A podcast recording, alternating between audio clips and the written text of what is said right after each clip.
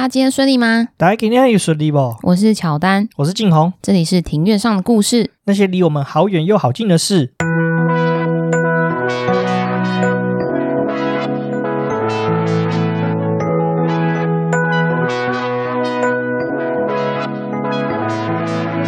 我们透过历史、书籍、电影、风土。带你进入那些看似很远却其实离我们很近的事，在这里扩散你我的小宇宙，还有那些故事所延伸出的观点。本节目透过 First Story Studio 上传，Google First Story 了解更多。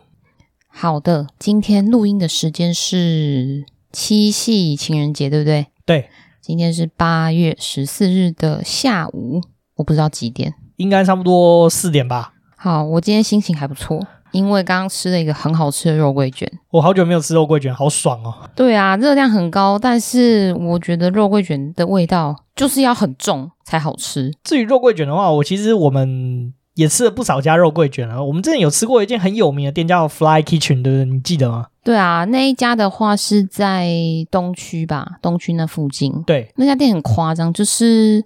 开门前大概半个小时就一堆人在排队，而且感觉是有限量的。对啊，而且那时候我记得好像是台北还没有这个肉桂卷风潮的时候，我们就知道那间店，然后我们就去吃，还好没有排到很多队，我们只有排一下下就进去了，而且我们是第一批客人。对，因为他店里面的位置好像只有十到十五个吧。那我们这次吃的这间肉桂卷的话，其实也算是我们好朋友的店了，就是我们的爱店，它在树林，叫做来发咖啡所。对，它的生起司跟提拉米苏很有名。那除了这个以外呢，其实它的咖啡也很棒，而且也是自。就是自制烘豆的店家，所以如果大家有来树林的话，其实可以考虑来这边喝喝看他的咖啡哦。嗯，而且他目前是有老板很厉害，他在短短的时间内就开了四间店，他两家是在树林，一家是在土城，那另外一家是在三峡。对，我们除了土城没有去过，其他三家店我们都有去过，觉得我觉得风格都蛮舒服，而且适合久坐，而且那边也不现实，所以你也可以在那边坐。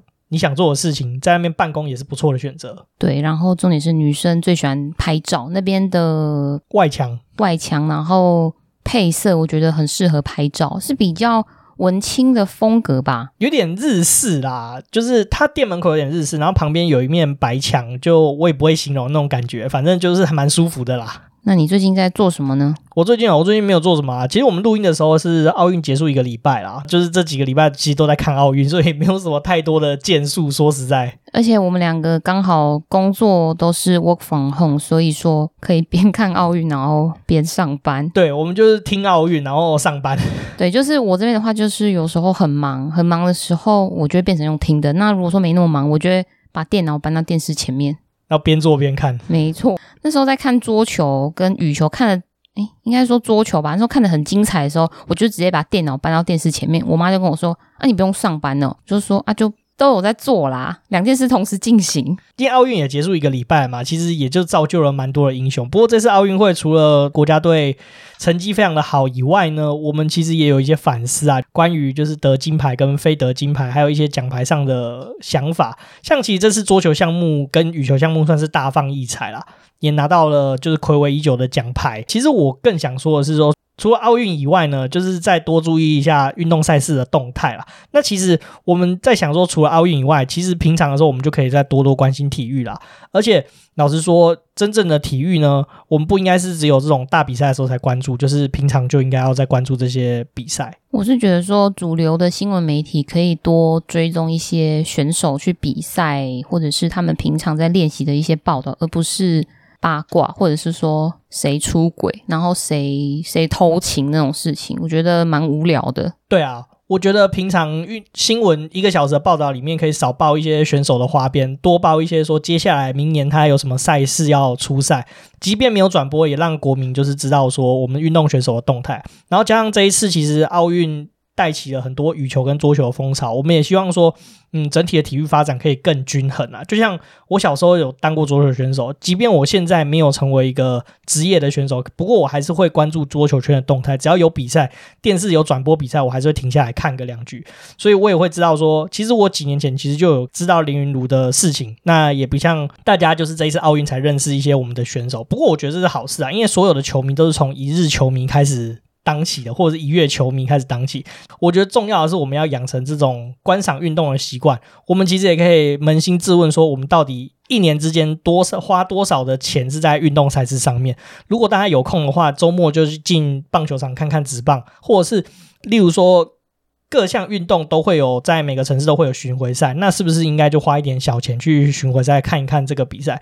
可以看看世界级的选手，其实在台湾的竞技。据我了解，桌球的话，通常都会有台北桌球公开赛，那就会有世界级的选手就被邀请来台湾竞技，我们就可以近距离观赏这些高手的球技。这也是其实我们体育运动的最佳循环。没错，那我们的开头闲聊就到这边结束。那我们这一集要讲的是乐生疗养院。会做这一集的起源，是因为我其实，在小时候有在新闻上听到乐生疗养院，对这个地方其实一直都有一些模糊的印象。经过了一些了解，然后还有我跟静红去实地考察，那了解这个地方之后，就觉得说这里曾经发生过的事情，值得让更多人知道还有关注。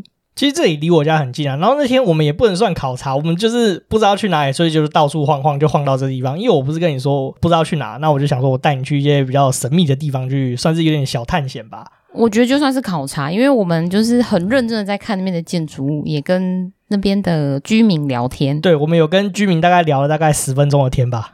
我觉得这是一个很棒的互动。至于乐生疗养院这地方呢，其实我也不是第一次来了。我很小很小的时候，我妈其实就有带我来过。就是其实这个园区的话是蛮漂亮，小时候跟现在其实差距有一点大啦。这次进去看的时候，跟小时候去看其实差蛮多的。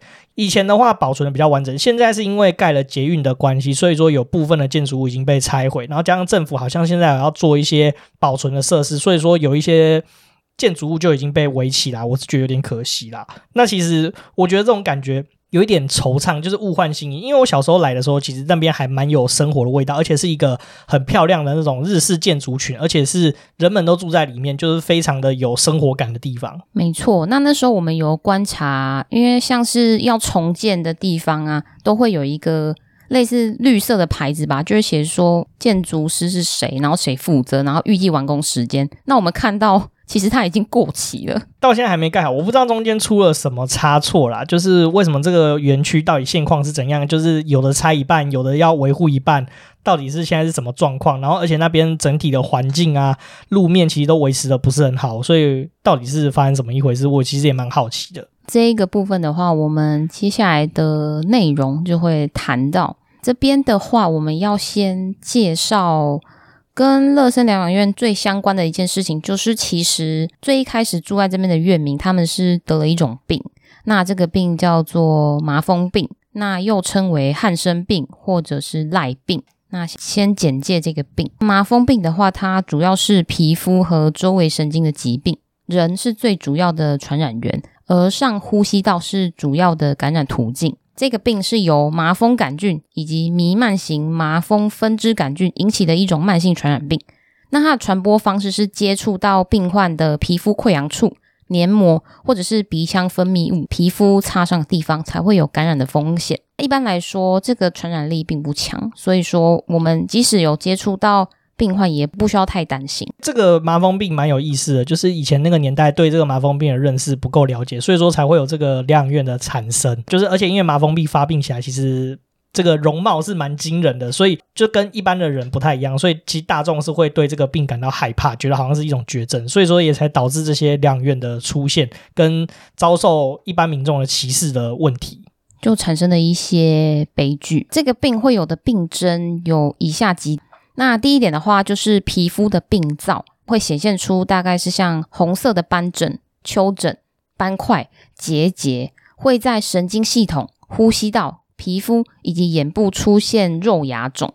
那肉芽肿就有点像凸起来的，可以说是痣吗？或者是小肉块，然后是肉色的。我觉得讲起来有点像肉球，或者是我们去那种户外活动，不是会看到那个树木嘛？树木不会长树瘤。对，就有点像那个形式，因为因为病患长出来的的那个组织组织就表皮不是很光滑，就跟树的那个感觉有点像，但又没那么皱。大家有兴趣可以上网 Google 一下，就是麻风病人的照片，还是我们放在 IG 上给大家看一下。我觉得比较不适合啦，因为可能会被被 IG 给 ban 掉。我觉得比较不适合，就是大家如果说有兴趣，可以上网去找一下图片。第二个的话，就是会丧失痛觉感知以及肌肉的控制力。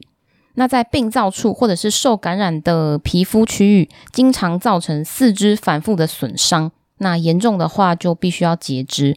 这个主要是因为没有痛觉，那这个地方就会一直去摩擦，然后一直去碰到，久了之后它就会有比较严重的溃疡。这个病患如果说年纪大的话，就可能会面临到需要截肢的状况。其实我们在热身疗养院其实有看到附近的那些阿伯，有一些其实是已经有截肢过，就是他可能手指有少几根的状况，或者是说比较短，就是少了一节这样子。对啊，在第三点会有神经肿大的状况。第四点是皮肤抹片或者是在组织病理发现赖杆菌，就是产生了这个麻风的病原体。第五个就是随着年龄的增长，容易出现身体虚弱以及视力变差的状况。这个病到了一九四零年代，抗生素的问世之后，不再是绝症，患者经过治疗都可以痊愈。全世界百分之九十的人类对这个疾病有自然的免疫力。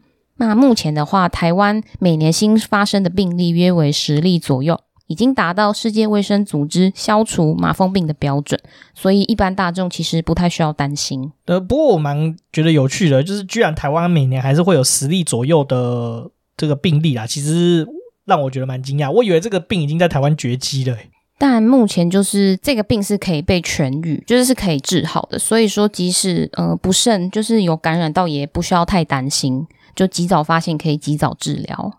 就进入我们疗养院的简介。那疗养院的话，这个部分很有意思，它分成新址跟旧址。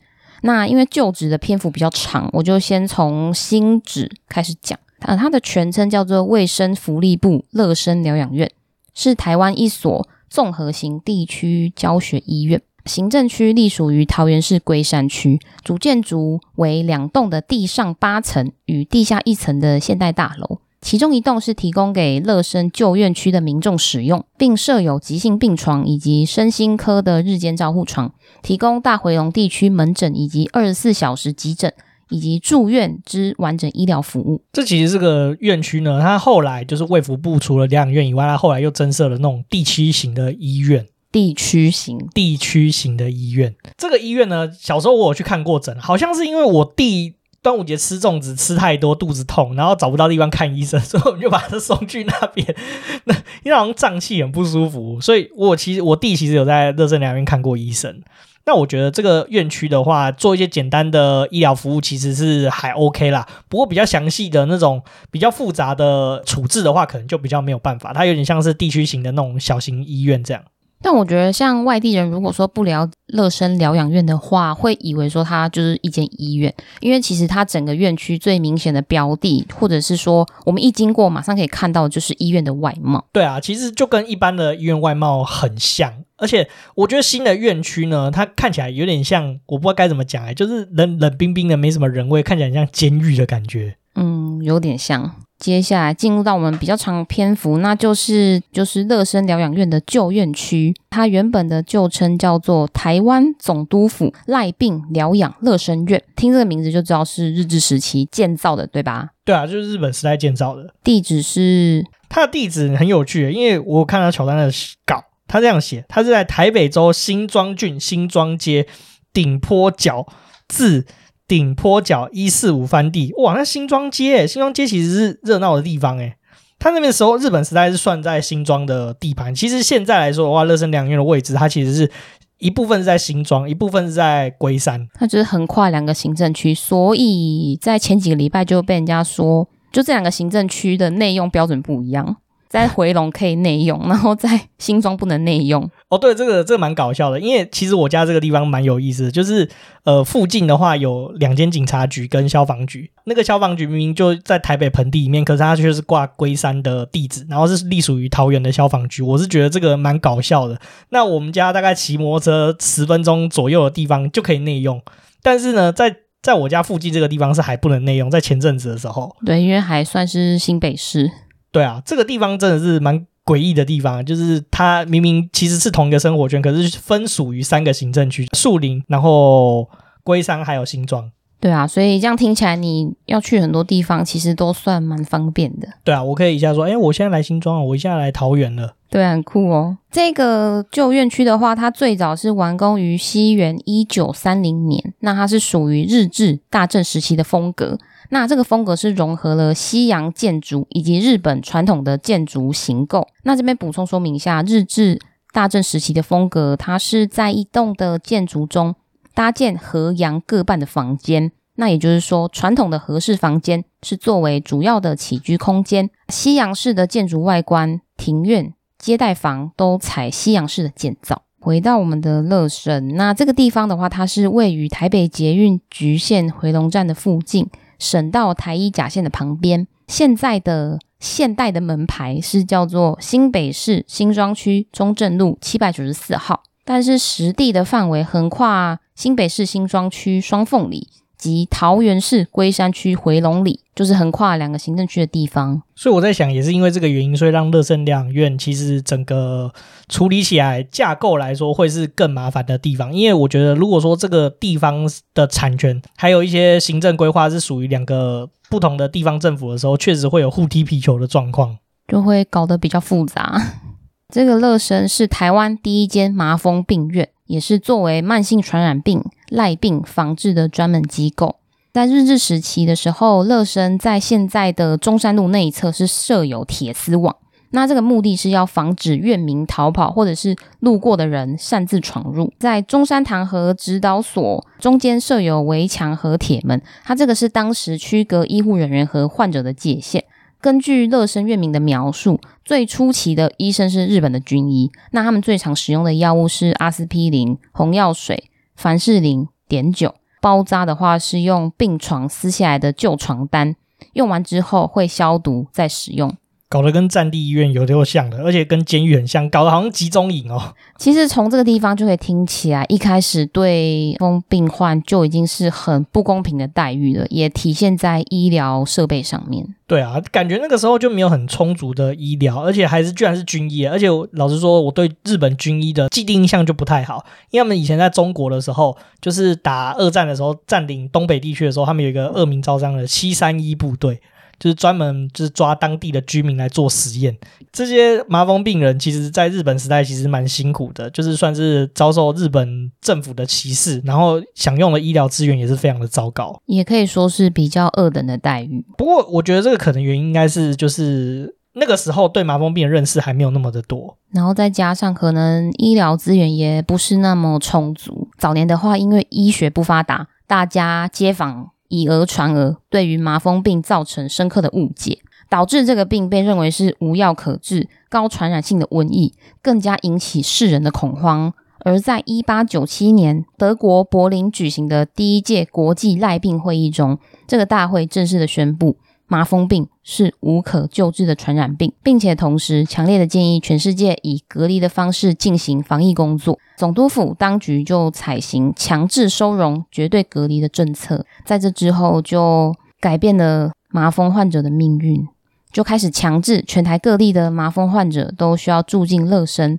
此刻起，他们就被注定了往后的人生都要在乐生度过。那另外一则更让人心痛的是。初期，院方对于病患怀孕的情况是采取强制堕胎的手段，因为当时有说过医学不发达，他们觉得说这个病是会传染给下一代的，导致许多堕胎失败产下的下一代都患有身心障碍的问题，其实是蛮无辜的。这真的是蛮糟糕的政策，这好像是日本时代才有，我记得战后好像就没有这样子的政策了。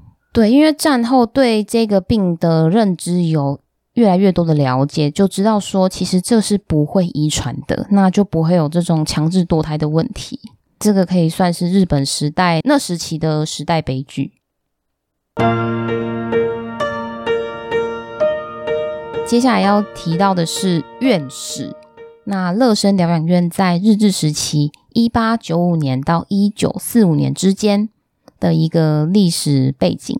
那是在一九二七年，时任的台湾总督上山满之进的决议之下，决定要创建麻风病疗养院。在两年后，一九二九年，疗养院正式的开工。最初期的计划是容纳一百人。我觉得应该不够吧？这个容量应该不够啊？当时在那种社会背景之下，然后大家可能台湾的医疗环境也没那么好，卫生环境也没那么好的情况下，应该患者的数量应该远远超过这个可以容纳的人数吧？对，应该说他们也没有办法清楚的掌握说人数是多少，所以当初一开始就只计划一百人。到了隔年一九三零年的四月，当时已经完成了三栋的患者住宅以及本馆一栋。具有消毒设备的一栋，还有浴场、炊事场、暂时收容处也是一栋。那再加上仓库以及官舍，完工的面积共有一千两百多平。首任的院长是上川丰，在同年的十月时候上任。在十一月一号的时候，总督府官方是将疗养院定名为乐生院。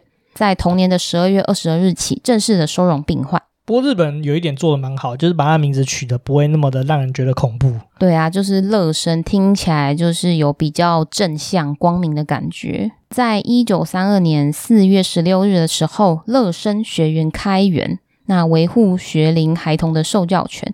因为其实住在这个乐生里面的不只是成年人，还有很多是未成年的学童。到了一九三三年至一九三九年之间。就像刚刚静蓉说的，怎么可能住一百个人？那收容人数持续的增加，所以院区前后进行了四次的扩建工程，院民的数量是达到七百人。前面有提到，就是院方初期采取的强制隔离啊、禁婚的管理，到了日治时期，他们不会采行禁婚的政策，但是需要结扎，就是避免他们产下下一代。就听起来其实对他们还是有误解，但是有渐渐往好的方向去进行了。不过结扎还是蛮不人道，因为这其实蛮违反个人意愿的事实。但是这种事情其实就是慢慢的来。在第二个时期是在战后时期，也就也就是一九四五年到现在，情况大概是这样：战后的国民政府接管台湾，当时是延续日治时期的强制隔离政策，病患是越来越多，陆续扩建的病舍至六十多床，将近有一千张的病床。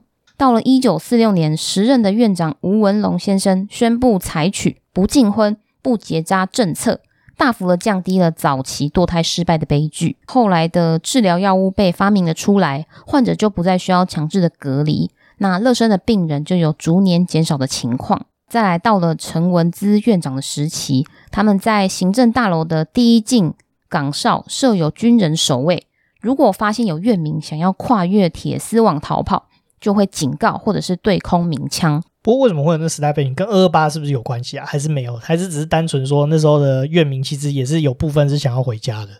对，那时候是这样。因为到后来这个病其实比较可以被控制之后，那院民就会认为说，其实他们就开始想要回去自己原本的家，才会有一些这种逃跑的情况。但是那个时候还是不允许他们自由回到家就对了。嗯，对，还是不允许。但到了一九五四年的时候，发生了一个重大的改变，院方是撤除铁丝网，那这些与世隔绝的数十年的院民就开始被许可回去自己的家。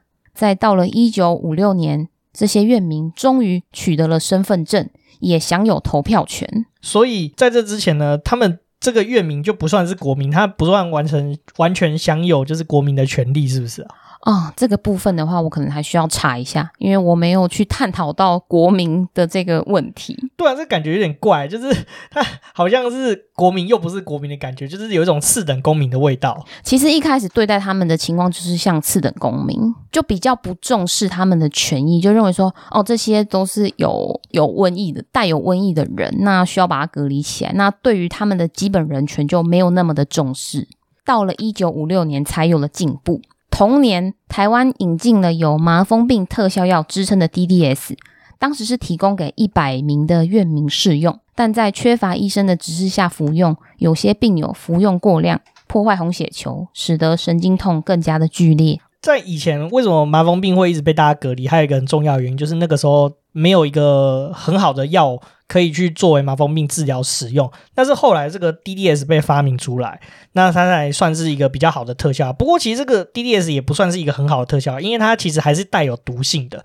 而且我记得它好像原本是用在另外一种病上面，我有点忘记换是用在什么病上了。那是那个病后来发现说其实效果不好，然后后来辗转才发现说，哎，它其实对麻风病的那个病毒是有很好的疗效。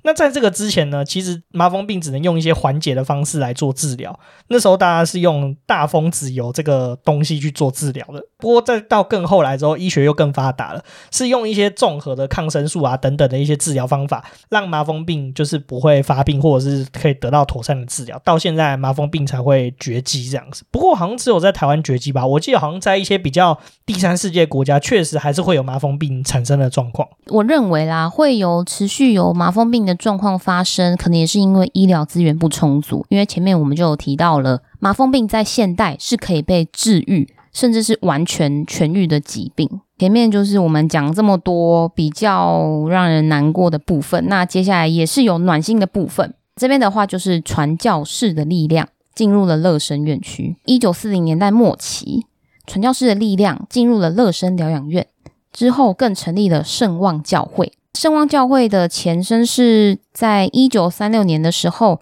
小仓监制牧师。那这位牧师他是日籍的麻风病患者，由他发起的组织，取名为圣望。圣望是圣诞节的圣，然后希望的望，这个就是教会的前身，就是非常的基督教的路线。对，圣望、圣保罗、圣圣约翰，这都这个路线的。名字很像。在战后初期，在教会担任义务传道的蔡信生长老，他邀请基督教芥菜总会创办人美籍的孙理莲传教士进入院中救助病患。之后，教会因为当时是比较应该算是比较简朴一点，那后来才有了礼拜堂。那这个礼拜堂是由孙理莲传教士负责募款。那在一日治时期的地基兴建。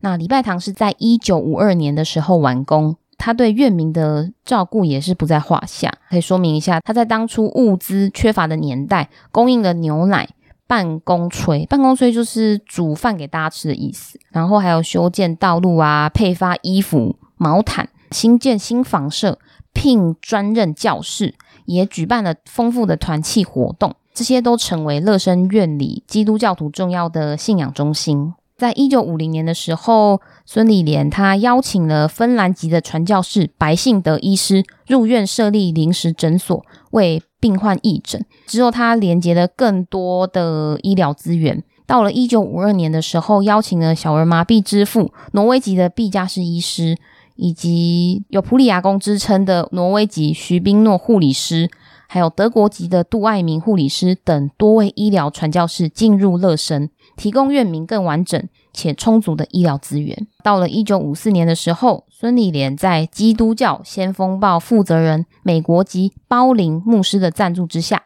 于院中成立了公益所、儿童社、妇女希望之家。那这些机构不仅让儿童病患拥有独立的庇护之家，更鼓励痊愈的患者在公益所里面可以重新的适应、重返社会，那也学得了技能。其实我觉得西方教会在对于这种照顾弱势方面，真的有很多的传教士，是真的蛮伟大的。在台湾，其实现在还是可以见到很多的这种传教士的踪迹啊，包括我们之前去年有去花莲丰滨那边有一个牧师，忘记叫什么名字了，然后他有开一个那个脚底按摩，你记得吗？对，他在那个金刚大道旁边，我也有点忘记他名字，我觉得我们可以补充在现实动态。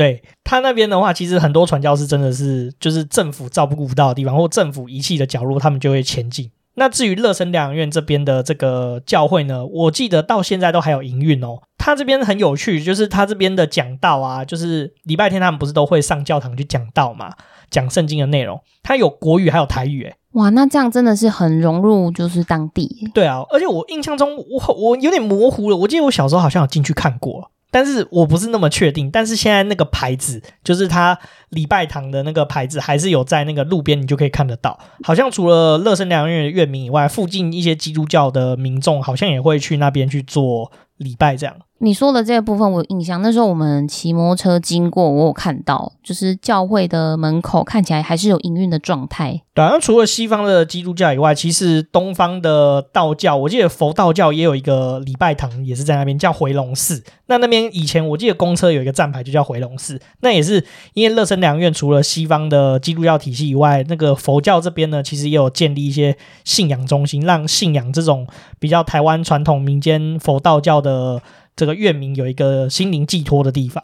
嗯，是这样子的，会有这个背景，有一部分原因是因为当初被隔离在这边的院民啊，他们后来就已经适应到这个地方。那这个地方已经算是他们的一个一个算是社区或者是一个生活圈。所以说，他们除了有一般的食衣住行，那信仰的部分也是很重要的一环。那才会有这些宗教的力量进入，那让他们有一个好的信仰中心，可以有心灵的寄托。好，那再回到战后时期。战后时期的话，到了一九六一年，政府订立了台湾省赖病防治规则，目的就是废止强制隔离，将麻风病改为门诊治疗。但因为社会大众长期的累积造成的误解，对于这些院友接触过的金钱啊、信件等等，都要经过消毒或者是清洁手续之后才接受。我怎么觉得现在跟这个 COVID-19 大流行有点像？大家就是对这个病毒啊，还有这个病症啊，其实并不是那么的清楚了解的情况之下，那时候你记不记得很多人不是会对什么 Uber Eats 的狂喷酒精啊什么之类？你不觉得这个情况有点像吗？对，其实有点像。但如果两者要相较的话，我觉得我们现代的社会就不会去歧视那些染疫者，我们只觉得说，哦，希望他赶快好，然后隔离起来，好了之后再出来。我们不会觉得说，说就叫他滚蛋啊，或者是说觉得他是见不得人的之类的。对啊，我觉得这种误解确实是比以前好很多，但是我们还是要持续的努力。对啊，那再到了一九七九年，有一位日本的船舶大亨四川良一先生。捐建了四川纪念馆。这位四川先生，他个人对于根除麻风病工作倾注了很大量的心血。再到了一九九三年，就是我们出生的那一年，台湾省政府卫生处曾经计划将乐生整建为公共卫生中心。后来因为台北捷运看中乐生这片拥有鹅卵砂石的山坡地，想要作为新庄机场的预定地。导致乐生面临了无法转型，进而引发后续一连串的争议事件。哦，这个事情原来是这样子啊！就是其实很早以前，政府其实就有计划性的要把乐生再重新做一些调整。那作为可能不管是教育啊，还是说那原本住在乐生的院民一个终老的一个完善的规划。不过，居然是后来因为台北捷运看到这个 这个地方呢，所以就变成说吵了大概诶，从一九九三年哦，现在都已经二零二一年，几乎吵了快三十年嘞。就这件事情，对于所有的执政者来说，都是一个比较难解，然后也牵扯到很多方的权益以及争议，所以说才会花这么多时间。但是我个人是觉得说，这整件事情对于这些院民是很不公平的。这些其实是我们晚一点会讲的。再的话，回到我们的战后时期的介绍，二零零二年的时候，新大楼开工。那这个新大楼就是我们一开始开头有提及到乐生疗养院现在的新址，就是像医院的外观。新大楼的开工经费是来自于赖病防治五年计划，金额大约是九亿元新台币。那原本的计划它是要新建适合院民居住以及活动的。第一层家庭式的平房，但是落成的时候就变成两栋相互隔离的回笼医院。这其实是蛮不好的一件事，因为我们都知道，这就跟现在的长照政策很像。长照的用意就是希望说，就是老了之后有人可以照顾，然后不是像病院这样，是有一个很好的生活空间，让这些人在年纪大的时候还是可以保有、保持跟年轻时一样的这种。活动的习惯啊，等等的设施。那如果盖得像医院一样的话，那就等于那个空气也感觉很不流通，你整个心情也不会太好，那就搞得很像就是死人院，讲难听点就是死人院的感觉，就有点像是放任他们在那边凋零，然后就觉得说哦，反正有照顾到你们了，你们也有方便的医疗资源。但是其实我觉得更要重视的是他们这些院民的心理健康。那如果说一直长期住在医院，我相信对于心理健康不会有太大的帮助。没错，随着时光的推移，这些比较老的病患啊，都逐渐的凋零。现在约有一百二十八位的院民，包括居住在新址或者是旧院区的院民。你其实刚刚提到很多嘛，就是。随着这个时光的演进啊，那有的其实就是也在院区这边，也是慢慢的终老他的医生啊。那现在的话，其实剩下的院民也没有很多了，大概就剩下好像一百多位的居民嘛，对不对？对。然后分别好像是居住在新院区跟旧院区。不过旧院区的人数好像变很少了嘛。那我们刚刚其实洋洋洒洒也讲了非常非常多的内容啊，就是包括说乐生的历史啊、演进啊。那还有我们有一个很关键的问题没有讲到，就是我们其实一开始就有看到说，这个整个院区的环境其实没有维护的很好，然后甚至有点杂乱，然后跟捷运错落在其中。如果我去现场看的话，就会觉得说，嗯，这明就是一个很棒的一个的一个社会教材啊，甚至是一个很珍贵的遗产。那为什么会弄成今天这个样子呢？在下一集的节目中就会分享这部分的故事啊。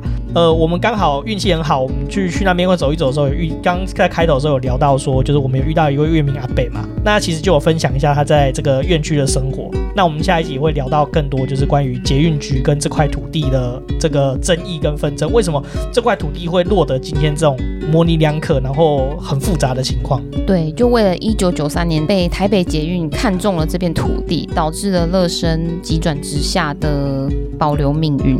那我们这集就讲到这边。